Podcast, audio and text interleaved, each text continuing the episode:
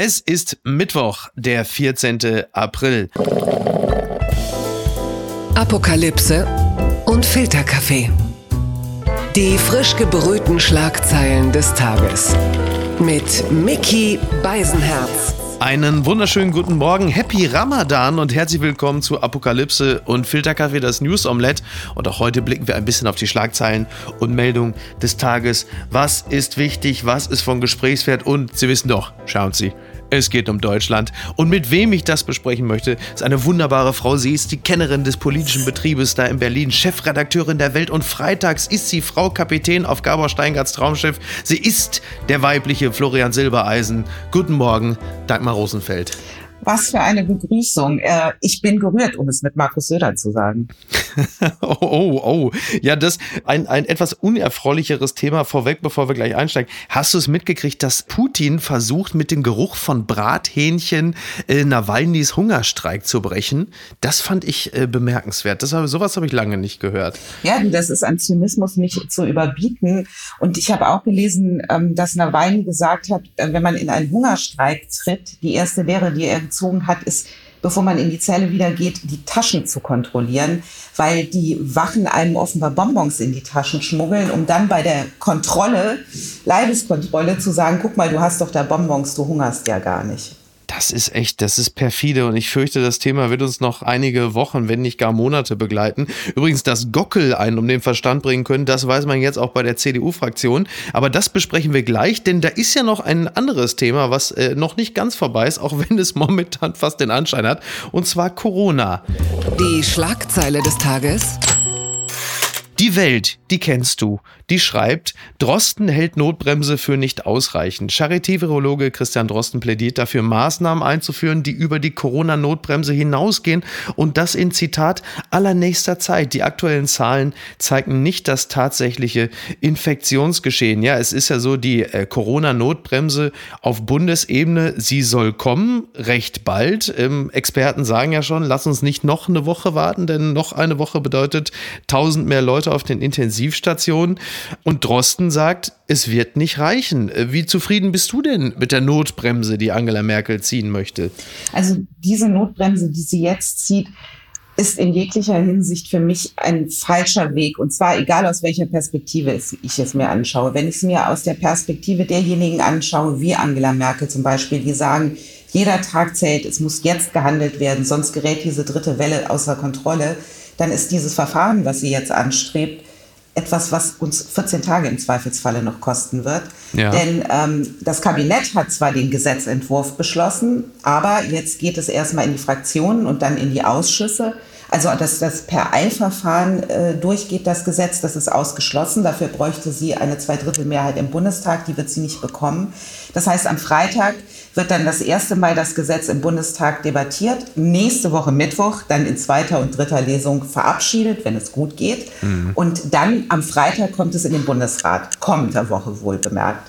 Vielleicht ist bis dahin die Inzidenz ja auch so weit unten, ja. dass wir gar keine Notbremsen ja. mehr brauchen. Weil die Zahlen, das ist ja auch das Irre, die Inzidenzzahlen, auf die wir gucken, sind ja immer noch nicht die wirklich wagen, weil wir hatten ähm, zwar für uns keine Osterruhepause, aber das Gesundheitsamt und die Gesundheitsämter haben schön ja. Osterruhepause gemacht und deswegen hängen wir in den Zahlen ja. auch noch komplett hinterher.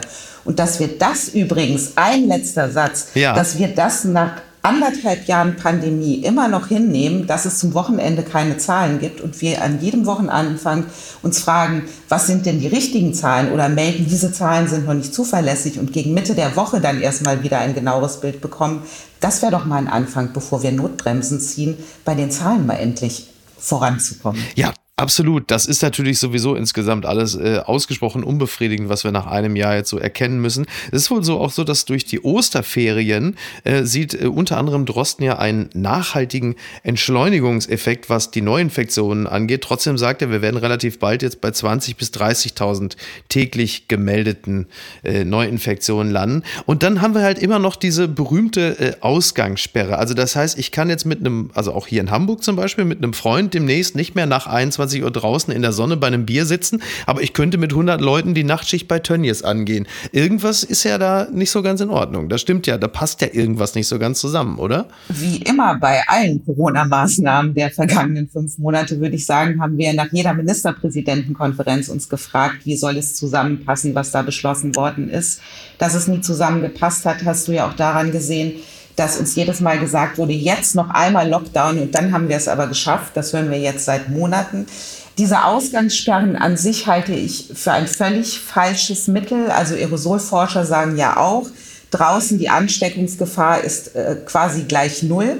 Mhm dann sagt man natürlich, es geht ja darum, die Bewegung einzuschränken, also da zu verhindern, dass Leute überhaupt sich auf den Weg irgendwohin machen. Genau. Ja, Wenn ab 21 Uhr Ausgangssperre ist, dann treffen sich alle um 20.55 Uhr bei irgendwem in der Wohnung und verbringen den Abend bis 5 Uhr morgens gemeinsam miteinander. Also, Aber ähm, ist das in der Praxis tatsächlich so? Passiert das? Ja, das haben die Franzosen von ihrer Ausgangssperre gelernt. Ach ja? Dass die Kontakte dann eben erst recht nach innen verlagert werden. Ja, klar. Und dann ist ja noch die andere Geschichte, und das, das stand ja schon seit Monaten im Raum, immer diese, einerseits, also dieses Gefühl, ja, Ausgangssperre auch so ein bisschen so als, als Victim-Blaming von Bürgern, die sich eigentlich schon ordentlich verhalten. Und auf der anderen Seite äh, die Unternehmen und die Wirtschaft, die sich nicht zu allzu vielen Dingen verpflichtet fühlt. Jetzt gibt es ja die sogenannte Testpflicht, die streng genommen ja eher eine Testangebotspflicht für Unternehmer ist. Was haben wir denn jetzt eigentlich davon zu halten, dass man jetzt als Arbeitgeber einmal die Woche ein Angebot dem Mitarbeiter machen muss, sich zu testen. Ist das ausreichend? Es ist nötig. Also ich finde es richtig, dass die Unternehmen, die kein Homeoffice gewähren können, die die Mitarbeiter vor Ort brauchen, ihnen äh, auch ein Testangebot machen müssen. Das Absurde ist, dass ich das als Arbeitnehmer aber ablehnen kann. Also ja. ich kann verweigern, getestet Mein Recht auf Unversehrtheit muss gewahrt bleiben und du, du weißt ja, also richtig. wenn man da so einen Teststab reinkriegt, das ist ja teilweise eine Metzelei, ist das ja. Also ist ja für einen erwachsenen Mann kaum auszuhalten. Und du musst natürlich, du musst natürlich gewährleisten, dass es auch genug Tests gibt. Das haben wir ja nun an den Schulen gesehen. Äh, Schulöffnungen sollten äh, mit Tests stattfinden und dann stellte man fest, es gibt gar nicht genug Tests mhm. für die Schulen. Also wenn ich so eine Testpflicht auferlege, dann muss auch die Verfügbarkeit von Tests natürlich gegeben sein. Ja, und übrigens auch die Bezahlbarkeit, ne? Das gilt ja übrigens auch. Also die, die Unternehmer beschweren sich ja auch, wie ich finde übrigens gerade mittelständische ja auch nicht völlig zu Unrecht, dass sie das auch noch bezahlen müssen, wo ich auch ehrlicherweise denke, dass das doch auch eher äh, von Seiten des Landes oder des Bundes bezahlt werden müsste und nicht auch noch, äh, die Unternehmer haben es ja, also je nachdem, von welchen Betrieben wir sprechen, die haben es ja ohnehin jetzt schon nicht so wahnsinnig leicht und müssen dann auch noch die Tests alle bezahlen. Warum eigentlich? Also, dass es richtig ist, die Tests einzuführen, sehe ich auch. Aber die, die Organisation des Ganzen und das Bezahlen des Ganzen, ich weiß nicht, ob das jetzt auch noch entfallen muss auf die Leute, äh, die ohnehin schon äh, zu kämpfen haben. Da hast du recht. Und bei den Summen, die mittlerweile für Corona-Hilfen, Corona-Maßnahmen äh, ausgegeben worden sind, darf es auf diese Summe echt nicht mehr ankommen. Und die ist tatsächlich auch, diese Tests sind schon ganz relevant, um äh, die Gefahr dieses Virus nicht einzudämmen. Äh, man kann es auch wahrscheinlich nicht komplett kontrollieren.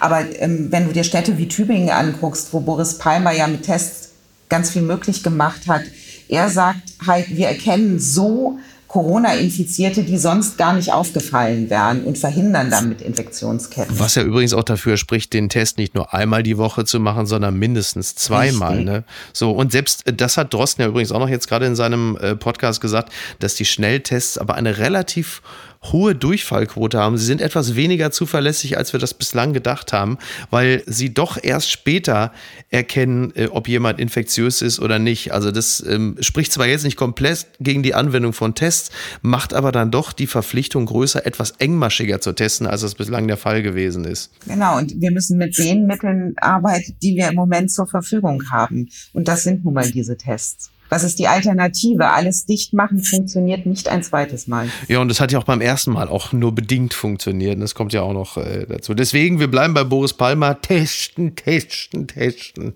Naja, ähm, übrigens hat äh, Markus Lanz gestern äh, Stefan Weil, den Ministerpräsidenten von Niedersachsen, ausgeladen.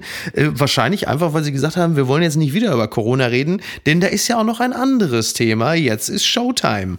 Blattgold. Das Handelsblatt zitiert, brauchen keine One-Man-Show.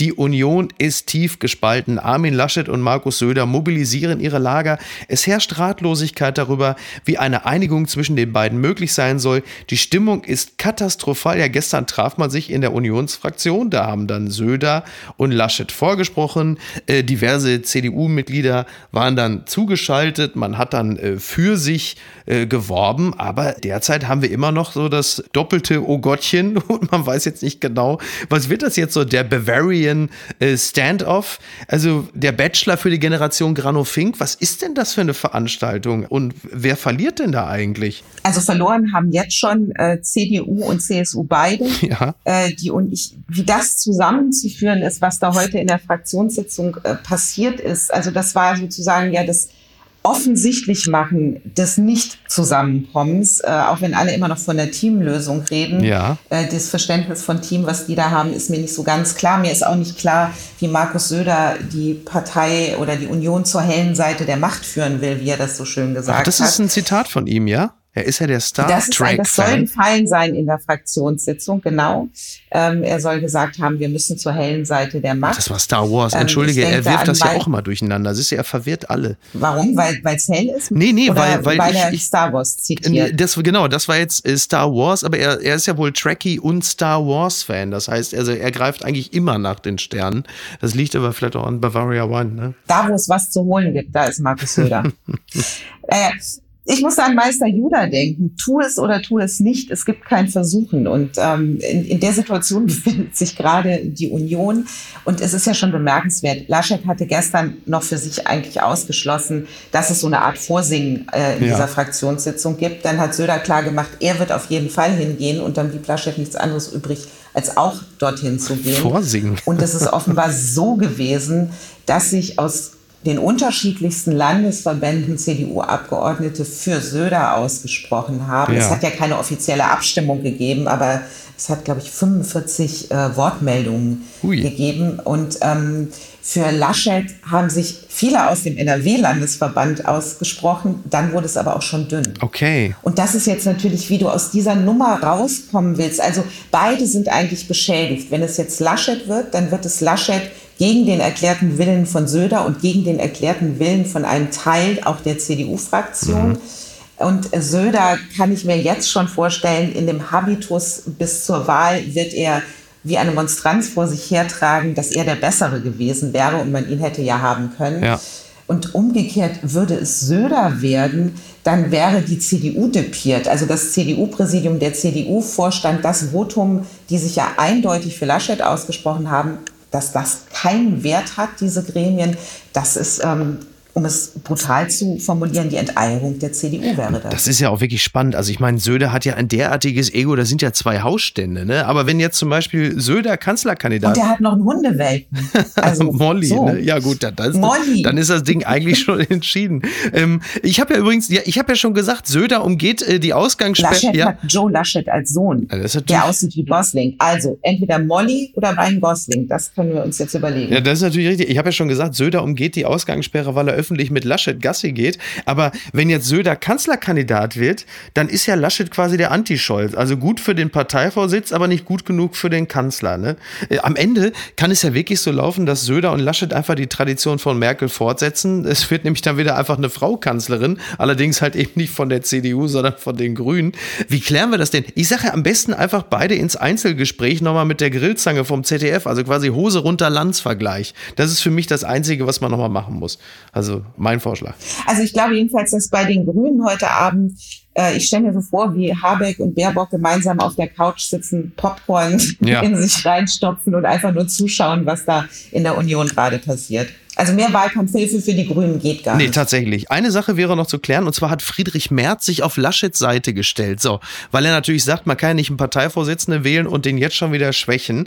Äh, und es ist Geschlossenheit wichtig. Mal eine andere Frage. Kann es nicht auch einfach sein, dass Friedrich Merz sich auf Armin Laschets Seite stellt, dann darauf hofft, dass Laschet bei der Wahl auf die Schnauze fällt und dann im Januar sowieso wieder ein neuer Parteivorsitzender gewählt wird? Und wer steht dann da und sagt, ja, ich hab's immer gesagt? Oder ist das das zu kühn von mir gedacht. auch kühne Gedanken, finde ich, sind immer toll. Ähm, und dass man einen Parteivorsitzenden wählt, um ihn gleich danach zu demontieren, das kennen wir sonst nur von der SPD. Und so gesehen ist die äh, CDU gerade dabei, auch im Habitus sich zu sozialdemokratisieren. Aber ehrlich gesagt, es ist schon fast demütigend, dass ähm, Armin Laschet jetzt die Schützenhilfe von Friedrich Merz, ausgerechnet von Friedrich Merz, äh, bekommt. Das hat mich überrascht. Johnson Johnson verschiebt Impfstab in Europa, das schreibt die Tagesschau. Wegen möglicher schwerer Nebenwirkungen verzögert der US-Pharmakonzern Johnson Johnson die Auslieferung seines Impfstoffs in Europa. Zuvor hatten die Behörden in den USA wegen sechs Thrombosefällen einen Impfstopp empfohlen. Ja, in den USA gab es auch eine tote Person aufgrund von äh, also Komplikationen im Zusammenhang mit Johnson Johnson. Das finde ich in den USA natürlich auch interessant. Also wegen gesundheitlicher Schäden wird Johnson Johnson gestoppt, aber äh, wegen der Gesundheitsgefahr von Heck Heckler und Koch. Da wird dann weiterhin mit Thoughts and Prayers agiert. Das hätte ich gar nicht gedacht, weil die USA natürlich im Umgang mit Arzneimitteln eigentlich immer relativ äh, sorglos sind. Aber du siehst, also auch dort in den USA gibt es trotz über 6,8 Millionen Dosen verimpften äh, Impfstoffs Johnson Johnson dann doch auch den Punkt, wo sie sagen, wir stoppen das. Das war ja eigentlich etwas, was man ja hierzulande am liebsten äh, Jens Spahn um die Ohren hauen wollte und so ein bisschen als deutsche Hysterie abgetan hat. Ganz so ist es dann auch in den USA nicht. Nee, und das ist natürlich auch eine schlechte Nachricht für Deutschland. Wie schlecht, also heute Vormittag hat Michael Roth von der SPD noch getwittert, ab heute liefert endlich Johnson Johnson 55 Millionen Dosen in die EU und 10 Millionen davon gehen nach Deutschland. Was für eine tolle Nachricht. Fünf Stunden später musste er dann twittern, dass sich die Auslieferung verzögert, weil Johnson Johnson eben in den USA äh, gesperrt worden ist und hat das dann äh, sehr politisch diplomatisch mit ähm, den Worten, beim Impfen ist eine vernünftige Balance zwischen Tempo und Sicherheit wichtig. Und ähm, das ist jetzt tatsächlich die Formel, mit der wir umgehen müssen. Aber es ist natürlich ein Rückschlag. Die gute Tat des Tages. Ist sie eine? Das ist die Frage. Der Tagesspiegel meldet, Biden will wohl alle US-Truppen aus Afghanistan abziehen. Die USA wollen sich laut einem Medienbericht innerhalb der nächsten Monate vollständig aus Afghanistan zurückziehen. Eigentlich sollte das schon zum 1. Mai passiert sein. Jetzt gibt es ein symbolisches Datum und zwar am 11. September 2021 sollen die Truppen abgezogen sein, also am 20. Jahrestag von 9-11. Und jetzt die Frage, äh, was halten wir denn davon? Ist es eigentlich eine gute Tat? Oder destabilisiert man die Region dadurch vollständig? Wie bewerten wir das Ganze denn eigentlich? Es ist ein Teileinlösen von dem Versprechen, was ja nicht nur Trump, sondern es war auch immer ein Obama-Versprechen, ähm, dass die USA sich als Weltpolizei aus dieser Rolle ein Stück weit äh, zurückziehen. Heute ist aber noch was ganz anderes passiert. Ähm, Trump hatte ja in seinen letzten Monaten seiner Amtszeit angekündigt, er werde die US-Truppen aus oder die US-Soldaten, die stationierten US-Soldaten in Deutschland, mhm. die wolle er komplett abziehen. Das hat Biden ja schon zurückgenommen und heute war der US-Außenminister Austin hier in Berlin zu Besuch und hat äh, sogar noch gesagt, dass 500 weitere Soldaten äh, in Deutschland stationiert werden. Also das ist die komplette Kehrtwende der doch äh, seltsamen Trump-Politik. Das verpflichtet gleichzeitig Deutschland auch wieder, weil nur ein Biden allein wird nicht reichen, um das Verhältnis, das transatlantische Verhältnis zu verbessern. Auch Deutschland wird jetzt in der Bringschuld sein und es gibt genug Konfliktstoff. NATO 2%-Ziel erfüllen. Es gibt die Nord Stream 2-Frage, die immer noch im Raum steht. Ähm, also es kann gut werden, aber es muss nicht gut werden. Also soll es heißen, äh, die Probleme und die, die Dissonanzen sind immer noch da, nur halt in einem anderen Tonfall? Die Anforderungen, die gegenseitigen Erwartungen und die USA, so wie, wie Europa Erwartungen an die USA hat, haben auch die USA Erwartungen an Europa. Und das ist eben ein Geben und Nehmen. Und ähm, da ist jetzt auch Deutschland in der Bringschuld. Ganz weit vorne. Klimaschutz in Frankreich. Abgeordnete stimmen für Verbot von Inlandsflügen entlang von TGW-Strecken. Das berichtet der Spiegel. Linienmaschinen sollen innerhalb Frankreichs künftig nur noch Ziele anfliegen dürfen, die mit dem Zug nicht binnen zweieinhalb Stunden zu erreichen sind. Umweltschützer hatten eine strengere Regel gefordert. Ja, also äh, Strecken, die man mit der Bahn binnen zweieinhalb Stunden erreichen kann. Also äh, bei der Deutschen Bahn könnte das auch theoretisch einfach nur die Strecke Essen-Dortmund sein. Das habe ich auch schon, habe ich auch schon schon geschafft. Aber ich bin ja Besitzer einer Bahncard 100, das heißt, ich bin Vielfahrer. Andererseits äh, ist meine Frau Lufthansa Flugbegleiterin, also da schlagen ja zwei Herzen in meiner Brust. Ich sag's mal so, die Strecke Hamburg-München ist mit der Bahn schon grenzwertig zu erreichen. Die Umweltschützer in Frankreich hatten übrigens eher sowas gedacht, so vier Stunden. Ja, alles, was über vier Stunden mit der Bahn hinausgeht, das sollte man äh, oder dürfte man mit dem Flugzeug ähm, erreichen können. Aber grundsätzlich ist das für den Klimaschutz doch eigentlich eine ganz okaye Regelung, oder? Es ist eine okaye Regelung, aber es ist dann tatsächlich so, wenn ich an die Deutsche Bahn denke und ich mich nur allein auf die verlassen muss, ähm, wenn die Bahn besser werden würde, wir das Streckennetz wieder weiter ausbauen würden und wir auch mal TGWs hätten, ja. ähm, dann könnte man über solche Sachen reden. Ja, ich möchte an dieser Stelle nochmal den legendären Edmund Stoiber mit dem Transrapid. Sie steigen in den Hauptbahnhof ein. Dann sind Sie praktisch in zehn Minuten. Gott, das ist ja schon ein geflügeltes Wort. Aber das ist ja tatsächlich, geht ja damit auch immer ein Auftrag an die Bahn einher, dass man sagt, ja, wenn wir sagen, die Inlandsflüge werden runtergefahren, bis mehr oder weniger sogar komplett abgesagt, da muss natürlich, wie du richtig sagst, eine Alternative da sein. Und die Deutsche Bahn ist für mich das beste Reisemittel, wenn sie denn zuverlässig ist. Und äh, die Bahn hatte. Genau, wenn sie fährt, wenn es keinen Halt auf offener Strecke gibt, wenn äh, sie nicht eine Stunde zu spät kommt oder der Zug ganz ausfällt. Dann finde ich die Deutsche Bahn auch total prima. Sowas kann man sich nicht ausdenken. China protestiert gegen geplante Einleitung von kontaminiertem Wasser ins Meer, das berichtet der Deutschlandfunk. China hat gegen die Pläne Japans protestiert, radioaktiv verseuchtes Wasser aus der Atomruine in Fukushima ins Meer zu leiten. Das Außenministerium in Peking erklärte, ein solcher Schritt wäre unverantwortlich und hätte schwere Auswirkungen für die Gesundheit der Menschen in den Nachbarländern. Ja, da hat Peking natürlich völlig recht. So verantwortungslos mit der Gesundheit anderer Völker umzugehen, das geht nun wirklich nicht. Da muss ich also China mal wirklich unbedingt recht geben. Sag mal so, ich bin ja kein Pessimist, ne, aber in den nächsten Jahren vielleicht erstmal äh, nicht den Hausleguan da irgendwo rund um Fukushima im Meer freien lassen, oder? Eher nicht, also und auch nicht den achtköpfigen Fisch mit den lustigen Geschwüren aus dem Wasser nehmen. So. Den auch einfach weiter schwimmen lassen. Mein Name ist Mr. Burns, ich leite das Atomkraftwerk. Sir, wer ist das? Sir, das ist Homer Simpson. Ja, äh, das ist doch, da hat die Realität auch die, die Satire mal wieder komplett eingeholt. Also ich werde meinen Hausgorilla jetzt schon mal mit Steroiden füttern, dass wir irgendwann mal dann ein, ein Gegenmittel haben. Aber das, das ist ja immer genau das, was man doch so gebraucht hat. Ne? So in, in pandemischen Zeiten Zeiten und Naturschutz wird auch nicht ganz groß geschrieben und dann sagt Japan, ach du, wir werden demnächst das radioaktive Wasser jetzt ins Meer leiten. Oh, ey, also, da weiß ich auch nicht. Lass uns über was Schönes reden. Es gibt doch bestimmt irgendwas Schönes, über das wir noch sprechen können. Okay. Lass uns aus diesem Moll-Modus rauskommen. Okay.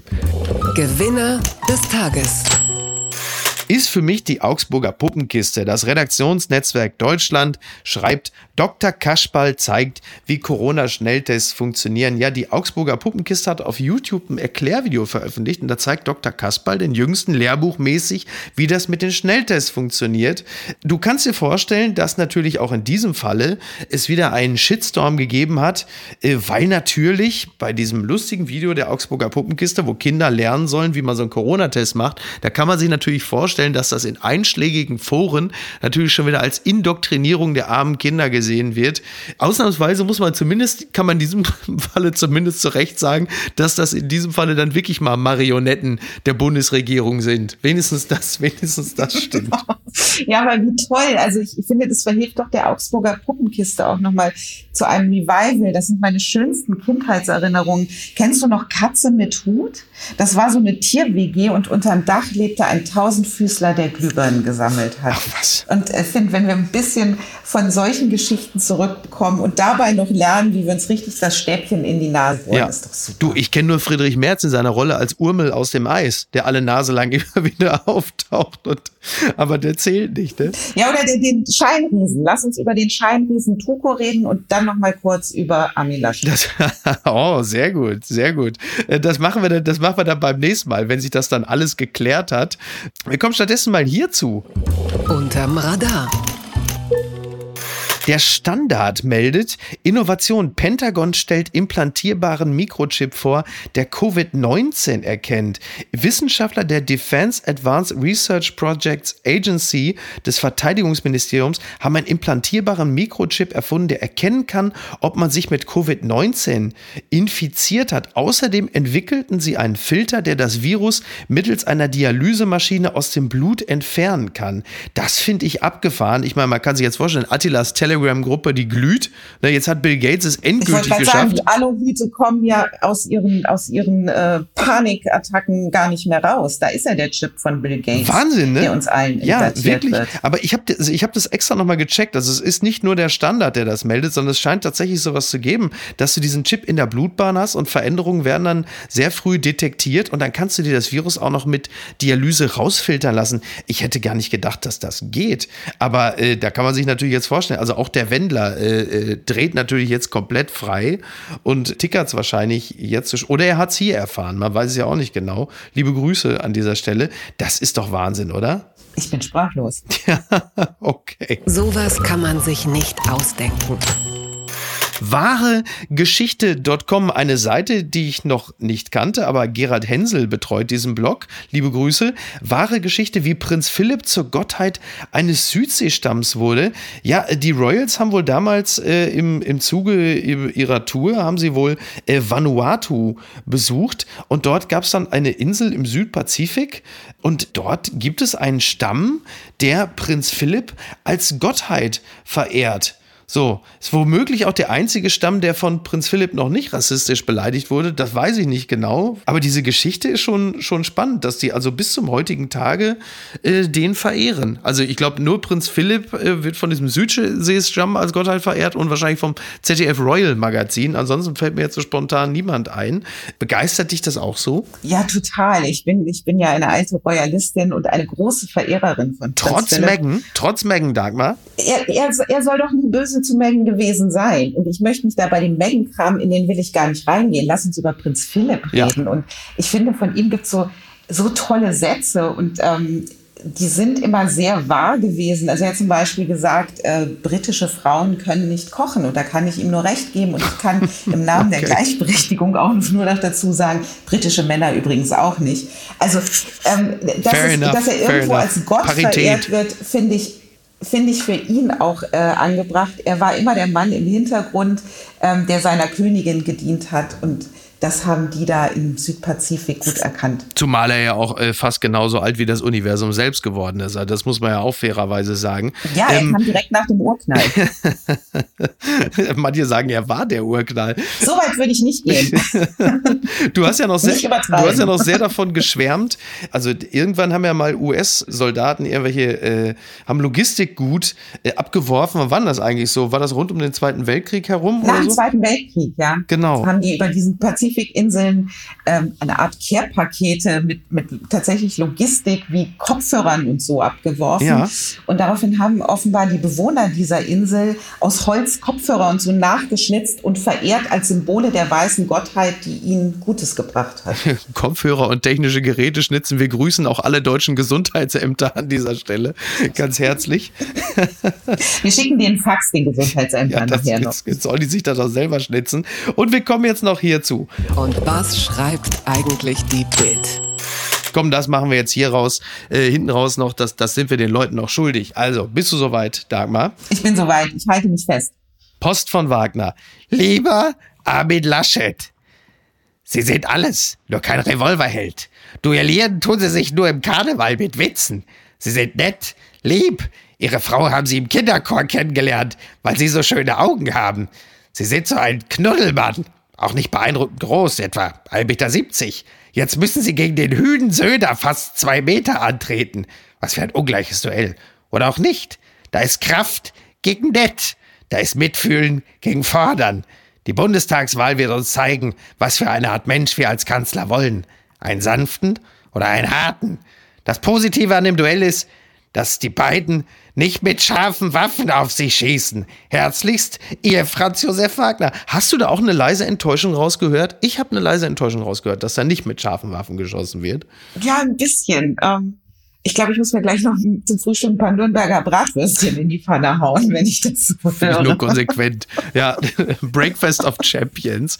Ja, jetzt muss ich natürlich dir hinten raus noch die Prognose, also du bist ja nur wirklich vom Fach, die Prognose abholen. Wer wird's denn nun? Ich glaube, das wissen Söder und Laschet im Moment selber nicht. Also Wolfgang Bosbach hat bei NTV gesagt, es wird Söder. Naja, wenn, wenn das Orakel Bosbach das sagt, dann ähm, Siehste? will ich dem nicht widersprechen, weil ganz im Ernst, Laschet es nicht werden zu lassen, ich kann, ich kann es mir ehrlich gesagt nicht vorstellen, wie das dann gehen soll. Ja, also gehen sie einfach dann stabil in die Niederlage, ja? Ja, Geeint in die Niederlage. ja, Ja. Und dann im, im Januar dann doch Friedrich Merz, ne? genau. Als Wirtschaftsminister im Kabinett Baerbock. Ne? Okay, ich nehme dich beim Wort. Dagmar, ich danke dir ganz herzlich. Komm doch bitte wieder und dann äh, gucken wir mal, äh, was bis, bis dahin so passiert ist und äh, worüber die Augsburger Puppenkiste dann, dann berichtet. Ne? Schauen wir mal. Ich komme sehr gerne wieder, lieber Miki, und weißt du was? Ich bin immer noch gerührt. Sehr gut. Ich, ich werde dir winken, wenn ich demnächst an der Spree entlang gehe. Also, mach's gut und äh, bis in Kürze. Ciao. Tschüss. Die heutige Episode wurde präsentiert von der Kuro Drogerie. Apokalypse und Filtercafé ist eine Studio Bummens Produktion mit freundlicher Unterstützung der Florida Entertainment. Redaktion Niki Hassania. Produktion Laura Pohl. Ton und Schnitt Niki Franking. Neue Episoden gibt es jede Woche montags, mittwochs und freitags, überall, wo es Podcasts gibt. Stimme der Vernunft und unerreicht gute Sprecherin der Rubriken Bettina Rust.